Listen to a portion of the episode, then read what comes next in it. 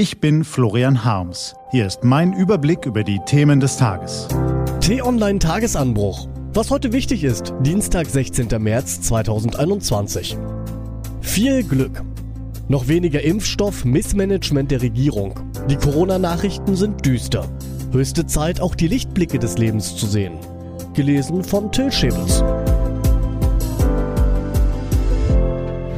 Was war? Mein lieber Scholli, das war mal wieder ein Tag gestern.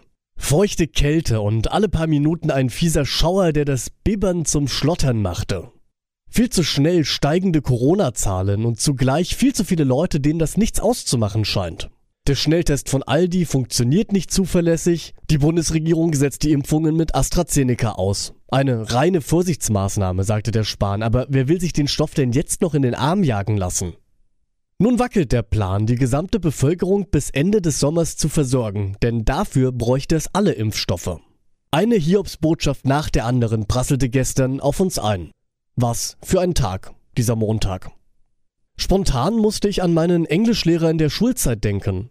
Ein Riese mit Quadratlatschen, theatralischer Mimik und treffsicherem Mundwerk.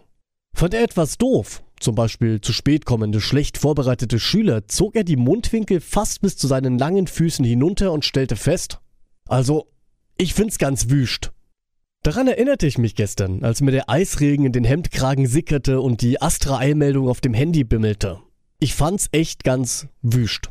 Aber es hilft ja nichts, von mieser Laune verbessert sich die Lage auch nicht. Im Gegenteil. So setzt sich die Miesepetrigkeit fort, bis irgendwann eine ganze Familie, ein ganzer Ort oder sogar das ganze Land in Sack und Asche geht. Na gut, das ist jetzt zugespitzt. Wobei, nee, gut ist das alles nicht. Mit diesen Gedanken im Kopf klickte ich im Internet herum und fand einen interessanten Artikel. Nicht lang, aber mir reichte er.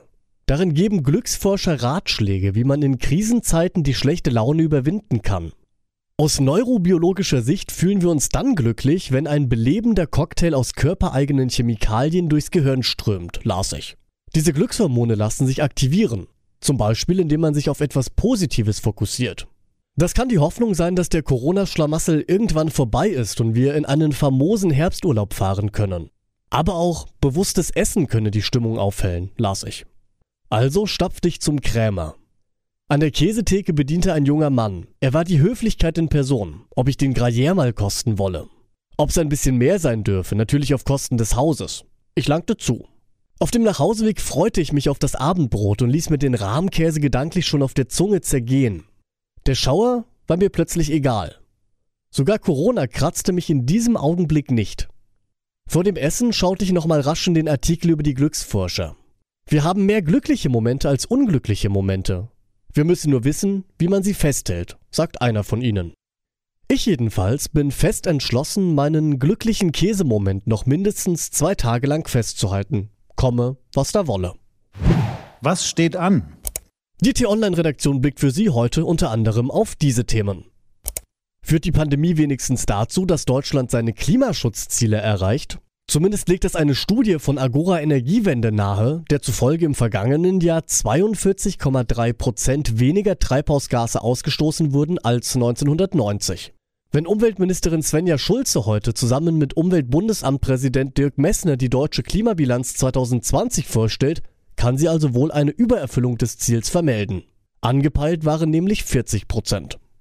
Sechs Gigafabriken für die Produktion von Batteriezellen will Volkswagen bis Ende des Jahrzehnts in Europa bauen. Das hat der Konzern gestern kundgetan. So will der Autobauer den steigenden Bedarf durch die Elektromobilität decken. Wenn das Management um VW-Chef Herbert Dies heute die Bilanz für 2020 vorstellt, wird deutlich, dass es jetzt wirklich schnell gehen muss. Denn der Gewinn schmilzt. 2019 hatten die Wolfsburger noch 14 Milliarden Euro verdient. Vergangenes Jahr waren es nur noch rund 8,8 Milliarden. Und nicht weniger wichtig als Auto sind Radfahrer. Wie zufrieden sind die derzeit? Wie sicher fühlen sie sich im Straßenverkehr und wie gut sind die Radwege? Der Allgemeine Deutsche Fahrradclub stellt heute die Ergebnisse seines Fahrradklimatests vor und kürt die fahrradfreundlichste Stadt des Landes. Diese und andere Nachrichten, Analysen, Interviews und Kolumnen, die gibt's den ganzen Tag auf t-online.de. Das war der T-Online Tagesanbruch vom 16. März 2021, produziert vom Podcast Radio Detektor FM. Den Podcast gibt's auch auf Spotify. Einfach nach Tagesanbruch suchen und folgen. Ich wünsche Ihnen einen frohen Tag. Ihr Florian Harms.